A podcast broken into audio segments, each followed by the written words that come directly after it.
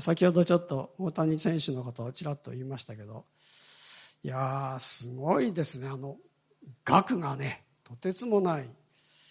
えー、まあ、今29歳ですよね。10年契約で、えー、7億ドルって言うんですけど、日本円に換算すると、まあ今のレートでしょうけど、1014億円って言うんですよ。で、1014億円って、すっごい額だと思いませんか？一人の人に払う、まあ10年契約ではあっても、報酬。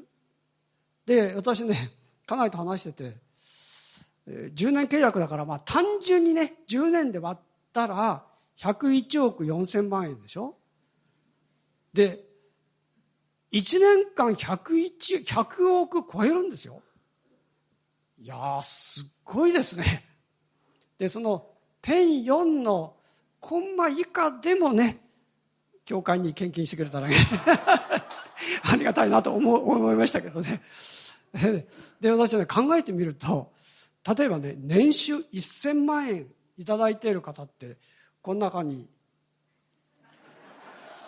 いや、いるかもしれない。一人二人いるかもしれませんけど、いや違うんですよ。その1000倍なんですから、1年のね、100億と考えたとしても、すっごい額だと思いませんか？ね。どうやって使うんでしょうね、それね。まあいいですけど。まあだけど、それだけどね、やっぱり実績を上げてるっていう評価ですよね。まあ、どの球団も獲得したかったわけですよ。ね。だけどまあドジャース、野茂がいたところですよね。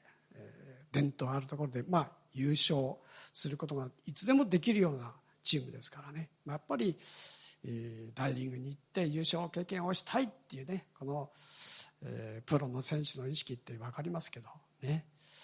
で本当に、えー、2番戦時でさっきも言いましたけどビッグニュースですが、えー、これから私が語るのはグッドニュースでね、えー、じゃああの今日のタイトルは「キリスト来臨の約束」そういうタイトルでちょっと課題ですけど、えー、旧新約聖書にまたがって、まあ、3つのところからお話したいと思います。3ポイントというかね3つの箇所から。でまず第一。約6000年前に創世記の予言によって約束されたキリスト来臨の約束です。いつも開くところですが、創世記の3章、ああ、ごめんなさい。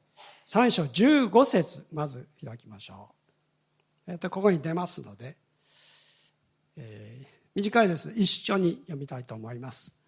はい、それでは、お前と女、お前の子孫と女の子孫の間に、私は敵意を置く。彼はお前の頭を砕き、お前は彼のかかとを砕く。でこれはご存知の通り、アダムとエバがサタンにそそのかされて善悪の知る木の実を取って食べた。ね、神様の禁じた罪を犯したんですね。で、えー、この箇所はね、神様が、まあ、エヴァに語られ、サタンに、蛇に語られ、そしてアダムに語られてるんですが、この箇所は、えー、サタンに対してね、神様が語られた宣告の言葉なんですね。で、これはいわゆるね、原始福音っていうふうに言われるところです。ね、あの、団体の原始福音とは違いますよ。そうじゃなくて、このこのところは原始福音って言われるんです。つまり原始福音ですから、一番最初の福音っていうことです。最初の福音の言葉っていうことです。で、えー、ここにね、最初のメシア、キリストが来られるという予言があるんですよ。約束があるんです、ここに。で、神様が子子孫々にわたってサタンと人間の間に敵意を置く。敵意を置くって言われましたね。で、この敵意っていう言葉はね、かなり強烈な意味の言葉なんです。エイバー、エイバーっていうね、ヘブル語の言葉ですけど、で、それはどういう意味かというと、長い期間にわたる激しい憎しみなんですよ。長い期間にわたる激しい憎しみ。エイバー。これ敵意です。敵意。ね。つまりね、それは、神様は私たち子孫人類の究極の敵はサタンだって言ってるんです。長い期間にわたる激しい憎しみを持つ対象。それがお前だサタンね、言ってるんですよね。えー、まあ、はっきり神様はこう言われたわけです。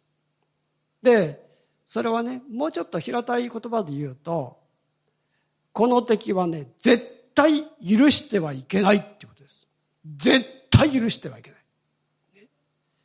えー、憎しみを持ち続けようっていうことなんですよ。で、私たちはね、新約聖書から、イエス様から愛を教えていただいてます、たくさんね。寛容であること、許すこと。だけど、こいつにはね こいつは絶対許してはいけない。長い間の憎しみを持ち続けようって言ってんですよ。敵、奥。えー、サタンに寛容であってはいけません。ね、サタンにね、優しくしてはいけません。えー、佐竹さんが強烈に言ってますね。サタンに対する憎しみをものすごく持ってる方ですから。ね。私もそれはもう同感。サタンにね、寛容であってはいけないんですよ。絶対に。で、それをもう最初の時に言いました。で、その中にすでにもう福音は入っているんですよ。だけど、こう言ってますね。さらに読んでいくと、彼は、つまり女の子孫ですね。まあ、エヴァの子孫、えー、人類ですね。で、この彼って単数形で書いてるんです。単数形で。彼は、お前の頭を砕く。脳天を砕く。そして、お前は彼のかかとを砕く。さっきも言いましたように、これはね、神様がサタンに言ってるんですよ。蛇に言ってるんですよ。だから、彼は、女の子孫は、お前の脳天を砕く。しかし、お前は彼のかかとを砕く。ですね。で、砕くっていう言葉はもちろん砕くんですが、粉砕するっていう意味です。粉砕。粉々に壊しちゃう。っていう意味ですね。で、ちょっと考えてください。脳天を砕くのとかかとを砕くのはどうですか？脳天を砕かれたら即死ですね。即死。かかとを砕かれて死ぬ人はいないですね、まずね。まずいない。まあ、痛いですけど、大したダメージではないです。全然。だけど、脳天を砕かれたらみんな死にますよ。一発で。ダメージが全然違うんですよ。で、こう言ってますね。お前は彼のかかとを砕くけれども、彼はお前の頭を砕く。ですね。これは、つまり福音なんですよ、実は。この言葉の意味するところは福音なんですよ。えー、脱線しますけど、私、あの、冬になるとね、いくつか嫌なことがあるんですよ。まず寒いでしょ。もう寒いの嫌いだからね。寒い。そしてあのかかとがねひび割れるの。でどうしてかというとね私あのこの痩せてるのであの脂身がないんですよ。脂身って変な言い方ですけどね。あの魚じゃないんだから、ね、油分がないんですよ。それでねあの乾燥肌なのそれであのかかとがねひび割れちゃうんだよね。それであの定山家に行くとねあのホテルがあってそこに売ってるあのつけるクリームがあるかかと薬っていうクリームっていう薬があるんですけど。あ薬じゃないクリームがあるんですけど。それをね切れたら買ってきてね。そうやって塗ってんで私もこの前やっぱりひび割れましたね。もうそろそろひび割れるかなと思ったらやっぱり、ね、ひび割れましたけど。ひび割れてね塗って3回ぐらい塗ったらね今痛いのも取れてますけどね。でこれはね痛いけど致命的なもんじゃないですよ全然。ね、えー、全然致命的だけど脳天を砕かれたらみんな死ぬと思います。どんな石頭でもね 脳天砕かれたら死んでしまいますね。でこう言ってるんですね。でこの言葉っていうのはよく考えてみると、イエス様が言われた言葉とちゃんと符合してるんですよ。ヨハネの福音書の12章の31節で、まあ開かなくていいですけど、イエス様はこう言われました。今、この世に対する裁きが行われ、今、この世を支配する者、つまりサタンですね。この世を支配する者が追い出されます。ってはっきり言いました。それから、ヘブル書の2章14節にはこう書いてますね。イエスは死の力を持つ者、すなわち悪魔、ズバリサタン。サタンをご自分の死によって滅ぼし、って書いてますね。滅ぼし。もう脳天打ち砕い。ね、いうふうに言ってるんですよ。だから、これはまさに6000年前に語られた神様の予言そのものなんですよ。で、6000年前に語られたということは、今から2000年前だから、語られた4000年後に成就したんですよ、これ。イエス・キリストを通して。すごいと思いませんか ?4000 年まあ、えー、期間のカウントはねいろんな説があるかもしれないけどまあ聖書的にこう順番に追っていくとまあ大雑把に6000でそう考えるとこの予言の言葉が原始福音って言われて最初のこの言葉が神様からサタンに対して特に言われてそして宣言されたこの言葉が4000年の月日をずっと経て成就してるっていうことなんですよ。すごいですね。で、神様は、ですから、もう本当に人間が罪を犯して、そして神様の前から隠れていって、自分独自の道を歩んでいく、そういう歴史を、罪を負いながら重ねていく、そういうことをちゃんと予期してね。そして、すでに罪を犯した直後に神様がこの福音の言葉を予言として語られた宣告として語られた、ね、いうことなんですよね。私は改めてねおおすごいなと思うんですよね。十字架の死それは言ってみればかかとを砕かれた程度のものだったわけです。だけどその意味するところはすごいんですよね。それはサタンの脳天を砕くことであり、で、すべての囚われ人、罪を犯して、サタンの自衛の中に、もう牢屋の中にね、入れられてしまって出れないような状態の私たち一人一人をそこから解放したわけですから。ね。救いはまさにそれですね。そして、サタンに対する宣告。これが十字架というあの宮座によって成就されたすごいですねですから原始福音って言うんですよこの箇所をね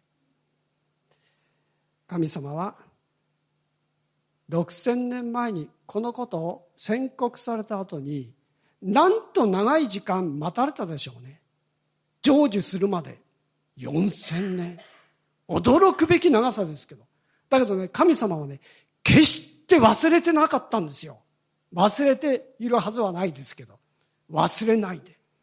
ちゃんとご自分の摂理の中で歴史を刻みながら、そして順序を整えながら、この、この時にね、イエス様が来られた時に、それを成就された。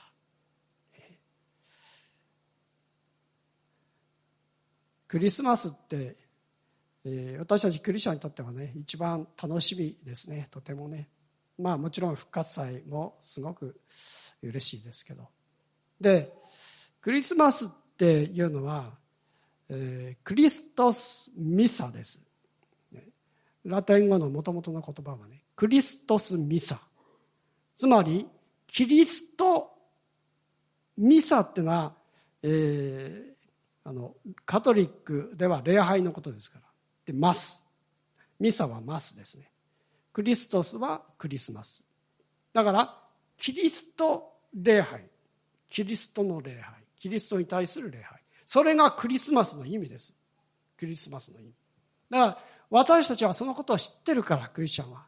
だから、クリスマスに来るが来るとね、えー、ケーキがどんどんこの関係なくね、プレゼント交換はどうでもいいんで、ね、そう、まあどうでもいいくないけど、ね、あの、楽しみですけど、ね、だけども、だけどもね、もっと、もっと嬉しいのは、神様がこんな長いスパンの計画の中でちゃんと用意してくださった最大のプレゼント、イエス様キリスト。ね、この方を送ってくださった。こんな素晴らしいことはないですね。だから、クリスチャンはよくその意味を知ってるから嬉しいんですよ。もう楽しみでしょうがないんですよ。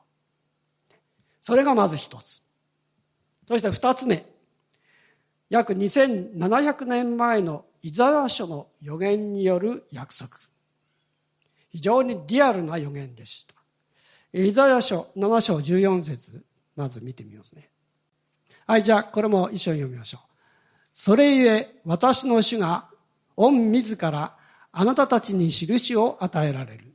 見よ、乙女が身ごもって男の子を産み、その名をインマヌエルと呼ぶ。書いてますね。で、ここに、非常にね、こう、非常に具体的な言葉があるんですよね、ここに。で何かというと、乙女が身ごもる。男の子が生まれるね。そして、その名前がインマヌエル。ものすごく具体的なんですか？ピンポイントですよね、まさにね。曖昧な言葉がないんですよ。乙女が身ごもるってありえないでしょ？ありえない。だって結婚してない少女ですから。ありえないんですけど、はっきり書いてあるんですよ、ここにね。そして、生まれる子は男の子だと。まあもちろんね、男と女しかいないからね、えー、確率50%ってそうかもしれないけど、そんな問題じゃないんですね。はっきり、男の子ってはっきり言ってる。そして、その名はインマヌエルってはっきり言ってるんですよ。で、これ、2700年前の予言ですよ。今から。つまりね、イエス様が生まれる、キリストが生まれる700年前の予言なんですよ、これ。700年前にキリストが生まれることを見越して、例えば何か、何か言ったとしても、こんなピンポイントの正確な予言ってできますか？できないですよ。人間の知恵ではとてもじゃないけど。だけど、もうはっきり言ってますからね。はっきり。もう解釈の余地なく言ってますから。すごいと思いませんか？その通り、確かにえー、マリアにはこのことが起こったんですよね。結婚する前に、えー、マリアはね、まあ、聖書は精霊によって身ごもったと書いてますけど。とにかく、えー、ヨセフと一緒になって一緒に生活して結婚生活を送る前に、妊娠したわけです、ね、ですからユダヤ社会ではこれはもう即刻石打ちの刑で死刑です。即刻。だけど、えー、ヨセフはね、えー、去らせようと思ったけれども神様が「めとりなさい」「マリアをめとりなさい」って言われたんで、えーまあ、結婚した、ね、妻にした。というわけですね。で、えー、生まれた子が確かに男の子でしたね。でその名はインマヌエル。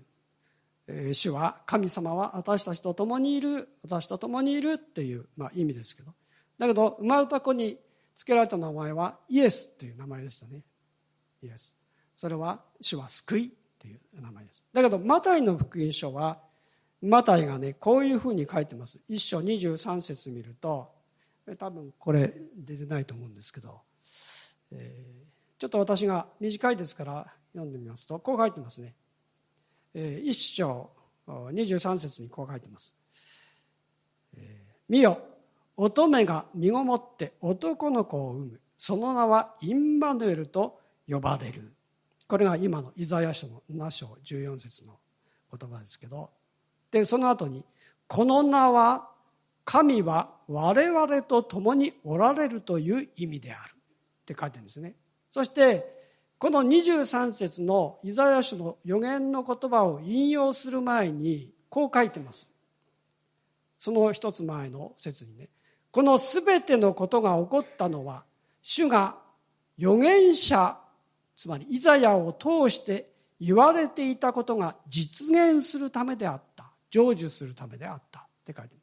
つまり700年前にイザヤを通して予言されたこのイザヤ書7章14節のこの言葉が実現するためであったって書いてるんですよ。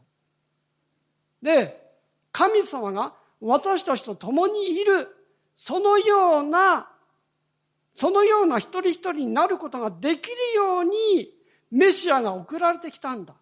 で、そのメシアがこういうような状況で、神様はこの地上に送るんです。っていうふうに予言したことが成就するためでした。ね、書いてるんですよね。えー、イザヤの予言ってね、とてもこう、えー、まあもちろん正確なんですけど、具体的なんですよね。具体的、このように。で、えー、他のところにも、イザヤ書の9章の5節と6節にもこう書いてます。今度9章5節と6節ありますかね。はい。えじゃあ、これも一緒に読んでみましょう。一人の緑子が私たちのために生まれた。一人の男の子が私たちに与えられた。権威が彼の方にある。その名は驚くべき指導者。力ある神。永遠の父。平和の君と唱えられる。ダビデの王座とその王国に権威は増し、平和は絶えることがない。王国は正義と恵みの技によって、今もそしてとこしえに立てられ、支えられる。万軍の主の熱意がこれを成し遂げる。こう書いてますね。これもメシア予言です。ね、これこの前も開かれましたけどね、この歌詞はね。えー、一人の緑子が私たちのために生まれたって書いてますね。つまり赤ちゃんですけど、私ちょっと余計なことですけど、赤子って言うんですけどここで緑子って赤緑どっちなんだとね。まあ信号じゃないんだからってね思うんですけどね。まあギャグですけど。まあとにかく緑子ってね赤ちゃんのことね。生まれるって。そして男の子って書いてますね。私たちに与えられる。でその方はどういう方か。その立場と務めについて書いてるんですよ。権威が彼の方にある。その名は驚くべき指導者、力ある神、永遠の父、平和の君と唱えられる。でもちろん、これはね、メシア全部そういう立場、務めを持ってますね。メシアとして来られる方はね。で、えー、三位一体の神ですから、えー、父子精霊なる神ですから、ね、唯一の神は。で、これちょっとよく見るとね、なんとなく、えー、驚くべき指導者。これ新共同訳の訳ですけど、え、新化訳は不思議な助言者ですよね。不思議な助言者。ワンダフルカウンセラーですね。でカウンセリングする方。えー、牧会的なカウンセリングする。いろいろ教えてくださる方、ね、整えてくださる方。でそれは、えー、一人一人に具体的にアドバイスしたり導いたりする方っていうイメージがありますね。そうするとまあ精霊のような立場ですね。役割務めというか一人一人に神様の御心を示し教えてくださる。悪いところに行こうとしたらねそれはダメだよってね正してくださるとかっていうね内側から語って教えてくださる。だからワンダフルカウンセラーはまさに精霊なる神様のようなふうに私はなんとなく思いますね。で力ある神。力ある神。マイティーゴッドですね。もう本当に絶大な偉大な力を持っておられる神。まさに三位一体の神はそうだと思います。ね、力ある神。そして永遠の父。えー、オーバー、えー、ラスティング・ガードってああファーザーっていうのかな。これはまさに父なる神ですね。永遠の父永遠の神様。ずっと始めも終わりもない。すべての歴史時間を支配していらっしゃるから神様にとっては過去も現在も未来もないんですよ。私たちはそういう時間の限定された中に生きてるから過去現在未来って区別しますけど神様は永遠に生きてるから時間のそういう制限とか区別はないですよ。現在のものは現在過去のものは過去未来のものは未来っていうのが私たちの感覚ですけど神様はそんなのはないです。永遠の父そして平和の君プリンス・オブ・ピースかなこれまさにイエス様ですね。御子なるイエス様そのもの、平和の君。私たちと神様との間に平和を回復する。またもと、もちろん人と人との間にも神様が救いを与えてくださることによって本当の平和が生まれていく。それをもたらす君として来られる。ね、言うんですね。だから、これはまさしく本当に神様そのものでありそして救い主キリストその方を語っている予言ですよね、えー、そしてその次の説にもねダビデの王国どうのって書いてますけどこれは、えー、ダビデのことが書かれている記事、えー、歴史書をずっと読んでいくと確かに神様はダビデにも語られましたね。世界をすべ治める王の王なる方全世界の王を起こす、ね、そのように語られてますから。だからこれを見るとやはり神様はイザヤを通して本当にメシアを送る。そしてそのメシアはね初めて来られるメシアについて語ってますけどもっと深く読み込んでいくと再臨のメシアにまでちゃんと神様はそのことを含めて言っていると理解することができるんですよね。だから本当にこの予言イエス様が来られる700年前の予言なんですけどだけど実にぴったりそしてこの予言にね全て全部合致する方はただ一人イエス・キリストしかいませんねただ一人イエス・キリストだけがこの予言に合致します。すごいなと私は思うんですよね。えどうぞこのことをね心に留めたいと思うんです。ですから、えー、イエス・キリストが本当に神様が送ってくださったメシアだっていうことはこのイザヤ書のこの言葉だけから見てももう信じるに値する言葉です。これはね。そして三つ目。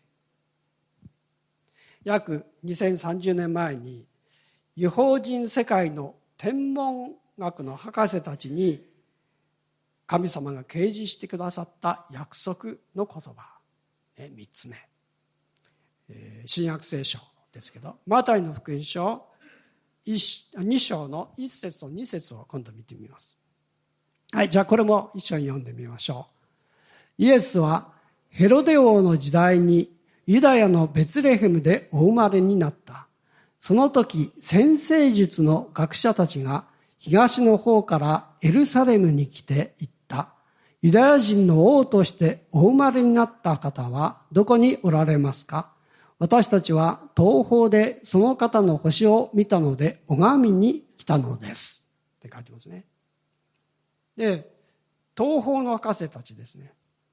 えー黄金入港没薬を捧げたって後ろに書いてますから3人だっていうふうに ね、えー、言われますけどまあ3人とは限りませんまあ多分ね、えー、身分の高い方であ方たちであったし、まあ、インテリゲンチャだったんで王様に仕えていた、ね、方たちだったんでおそらく従者も連れてきたでしょう。で、えー、東の方からつまりイスラエルからエルサレムから東の方から遠いところをやってきた、えー、まあ、えー、どこから来たのかねそれは定かではないですけどだけど砂漠を越えてやってきたでしょう。そうするとまあアラビア半島とだとしてもイラクとかね今の。でもっといくとペルシャ。多分その可能性は高いのかなと私は思ってるんですけど、ペルシャイランですね今の。で相当の道のりですよ。車もなければねそういう交通機関はあるわけじゃないので。だからまあ、えー、砂漠をラクダに乗ってかねとにかく来たわけですちょっと。だから年数がかかってるんですよ、えー、少なくとも2年2年ぐらいかかってるんですよ。後でヘルデがね2歳以下の男子を皆殺せって言ってますから。だから博士たちがそのことをね、えー、からいろいろ聞いてで、えー、指名されたので、星をに先導されてやってきましたっていうふうに言ってるのでそのことを聞いて多分ねあ、えー、あそこぐらいから来たら多分2年とかかかるなと思ったのかなって私は思うんですよ。でヘロデはじゃあその時にもし生まれたとすると今は2歳ぐらいになってるかもしれないんで2歳以下の子は皆殺せってね命令出したっていうことですよね。まあどちらにしてもそういうことを考えなくても遠いところから、ね、歩いて、えー、ラクダに乗ってとぼとぼ来たんであれば相当の年数がかかってる。で彼らはね違法人でした。ユダヤ人じゃないんですよ。旧約聖書の立法だって知らないんですよ別に、ね、そしてその人たちが星の運行を調べているそういうまあ先生術ですね。昔の先生術。星占いみたいな。だけどまあ今のようにねなんかタロットとかねなんかそういうような占い師じゃなくて、えー、昔は星の運行でね、えー、どういう吉兆が起こるかとかね、えー、それから王様が政治をするときにやっぱりそういう、えー、台風来るとかね 今で言えばね、えー、そういうようなこともあるのでえー、そのために助言をする人たちでした、ね、こういう人たちはね。だから現代流に言えばね天文学者とかね宇宙物理学者みたいな感じだと思いますけど、まあ、ともかくそういう人たちがやってきた、ね、いうことなんですね。で彼らの言っている言葉がねすごいですね。ユダヤ人の王としてお生まれになった方はどこにおられますか？私たちは東方でその方の星を見たので拝みに来たのです。って言ってますね。私たちが空を見てるとね不思議な星大きな星が、えー、そしてそれが動いてったと。ずっとねずっと動いてでそれを見て彼らはねあユダヤの方に向かっていくっていうふうにまあ思ったのかね。とにかく何かえインスピレーションを感じたんでしょう。そしてヘロデのところに来た時にはそう言ってんですね。今言ったようにね。ユダヤ人の王としてお生まれになった方はどこにおられるのか。また私たちはその方を拝みに来たんですってこういうふうに言って。礼拝するために来たんですってこういうふうに言ってるんですよね。で博士たちが到着したのはその星を見て示されてインスピレーションを感じてそして旅をしてやってきて、からですからだからもう、1年以上2年とか近くね経ってるわけですから。だけどイエス様がお生まれになる時にベツレヘムの野にいた羊飼いたちが示されたその時にね生まれるその時に示されたのは最初はっきり示されてその、えー、お生まれになった、えー、家畜小屋に駆けつけたのは、えー、羊飼いたちが最初でしたね。羊飼いたちが。で彼らはそこに行って幼子イエス様を礼拝したわけですけど。だけど神様によって示された最初はそれは1年以上前に示された東方の博士たちでしたそうですよね。だって、えー、ベツレヘムの野にいた羊飼いたちは生まれた生まれる時に示されていったわけですから。からその前にもう博士たちは旅をして動いてるわけで、ね、示されたから。だから一番最初に聖書の記事では一番最初に示されたのは違法人の博士たちだったんですよ。違法人の博士たち。違法人の博士たちが神様からユダヤの王として生まれる方がいる。その星が先導していくっていうことを分かってそしてついていったっていうことなんですから。これすごいと思いませんか？私ね例えばこういう記事を見るとああ、えー、確かにイエス様はユダヤ人の中にお生まれになったけれどもだけど神様は違法人に示されているということですよ。その前に。ということはつまり神様はねユダヤ人だけの神様じゃないんですよ。当たり前ですけど。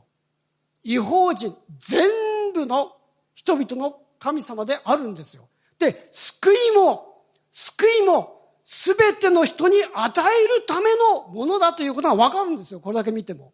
はっきりして。るでそれだけじゃなくてねこういうふうにその後見ていくと分かりますけど実はねイエス様がお生まれになって8日目にユダヤ人ですから割礼を施しますね。男の子にね。でまあ一旦は帰ったでしょ。そしてまあいたいたかもしれませんね。どっかのところにね。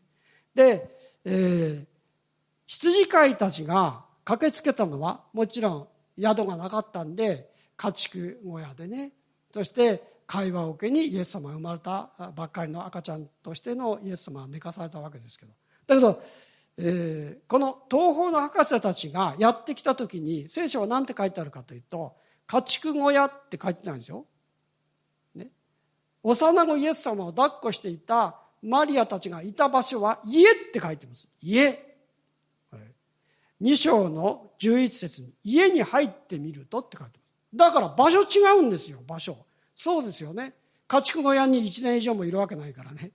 そのうちみんな帰っていったら、あの、家宿に宿の方に移ったと思いますよだから、えー、この先生術あ先生術っていうかこの東方の博士たちがやってきた時に家に落ち着いている、えー、イエス様を抱っこしているマリアのところに、ね、いるところに行ってそして黄金入港没薬を捧げたということですね。でこのことが起こって33日後、えー、検事式をするためにマリアはイエス様を連れて、まあ、ヨセフも言ったと思いますけど連れてエルサレムの神殿に登りました。それは検事式です。男の子は33日、えー、経たなければね、えー、お母さんは清められないという立法の掟がありました、えー、女性女の子が生まれたら倍の66日間清めの時を持たなければいけない。だからえ、男の子生まれたんで33日間は、え、エルサレム神殿に登らなかったんですよね。で、え、33日来て清めの期間が終わったんでこの男の子であるイエス様を連れて検事のためにエルサレム神殿に登った。ねいうふうに書いてますね。で、えー、その時にねシメオンっていうお年を取ったねユダヤ教徒がいたんですよね。で救い主が来られるのを待ちわびてずっと待ちわびていた。でその人がこういうふうに言ってるんですよ。これがすごいまたね。違法人を照らす啓示の光。見た目イスラエルの栄光。それがこの赤子だって言ってマリアからね、えー、こう抱っこされてるイエス様を、えー、こうちょっと私に抱っこさせてって言ってこう自分で抱っこした、ね、でその時に言ってる言葉がこれなんですよ違法人を照らす啓示の光見た目イスラエルの栄光すごいと思いませんか？何がすごいかというとシメオンはね神様からこの赤子が違法人を照らす啓示の光神様の光だ全世界を照らす光である光なる方だっていうふうに言ってるんですよ。そして見た目イスラエルの、えつまり先民のねイスラエルの栄光誉れだって言ってるんですよ。まあ、両方だって言ってるんですよ。両方だってこの子は。この子は違法人のための光であるとともにイスラエルの誉れだって両方言ってるんですよ。すごいですね。つまりね今まで2つのことをずっと言っていました。それは、え主にね旧約聖書の、まあ、どちらかというと、えユダヤ人向けのメッセージだと思いますよ。神様のね。創世記にしてもまたイザヤ書の予言にしても。だけどここは新約聖書のところですから。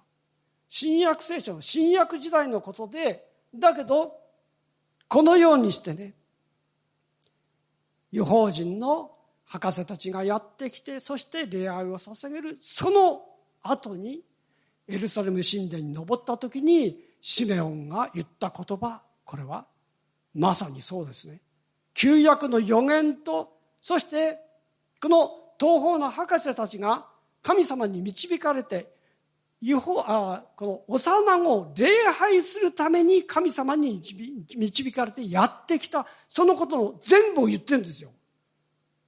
違法人を照らす誠の光そして見た目選びの民イスラエルの栄光を誉れこれがこの方によって成就したって言ってるんですよ。この子によって成就した。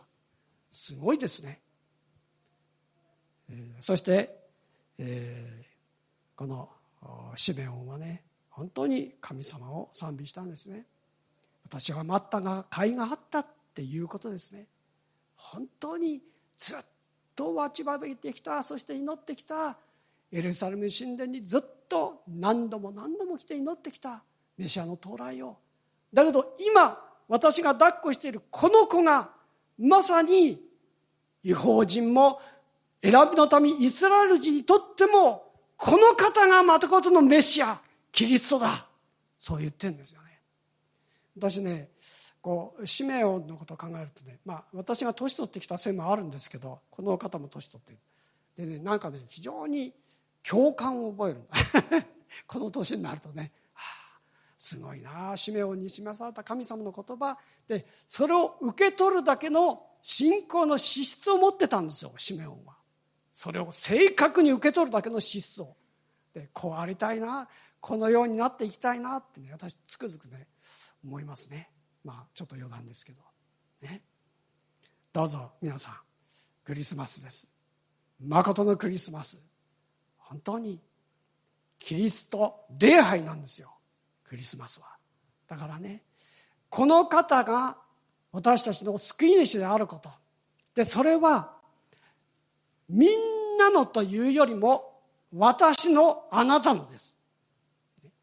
救いは個別的ですから。家族の中の一人が救われたからといって家族が全部救われるわけじゃないんですよ。そうじゃないんです。一人一人です。一人一人決断しなければいけません。神様の前に。救いは個別的です。神様のなさった技は全ての人のための技ですよ。だけどもその救いが自分に個別に適用されるためには私が神様に信仰の告白をしなければいけないんですよ。それは一番の中心はあのイエスは私の救い主。イエスはキリストだという告白なんですよ。それがこのクリスマス。キリスト礼拝なんですよね。どうぞ。そのことをぜひ覚えてほしい。そう思います。そして礼拝にずっと続けて礼拝出席されている方に対しては私はねぜひ覚えてほしいんですよね。今年のこのクリスマスがまた次のクリスマスを迎えるまでの過渡期であってほしくない。このクリスマスが私にとっては今が救いのチャンス。決断をするチャンスだっていうことを心にしっかり留めてほしい。そう思うんです。だから私はね、えー、チャレンジしますよ。今救われるように信仰告白してそして信じる決心をちゃんとされている方は洗礼を受けるという決心をぜひしてほしい。この機会に。そして私たちはね、えー、いつでもある意味でいつでも洗礼します、ね、いつでも。例えば仮に一人であってもその時があなたにとって神様の時であるならばそれはすべきでしょう。したらいいでしょう。だから、えー、待っていませんので、ねえー、どうぞ決断してほしい。そう思うんですね。祝福がありますよ。お祈りします。ハレルヤ主の皆を崇めます。キリスト来臨の約束なんと壮大な神様の救いの計画でしょう。しかしそれはおぼらげな抽象的な言葉で表現されていませんでした。まさに具体的でズバリそのものです。解釈の余地を残すようなものではありません。これが神様の予言の言葉。神の言葉です。どうぞ。それが自分にも語られている言葉であること。そして救いは自分にも与えられる恵みであること。を覚えることができますように。どうぞ導いてください。皆に栄光を期してイエス様のお名前を通してお祈りします。アメン。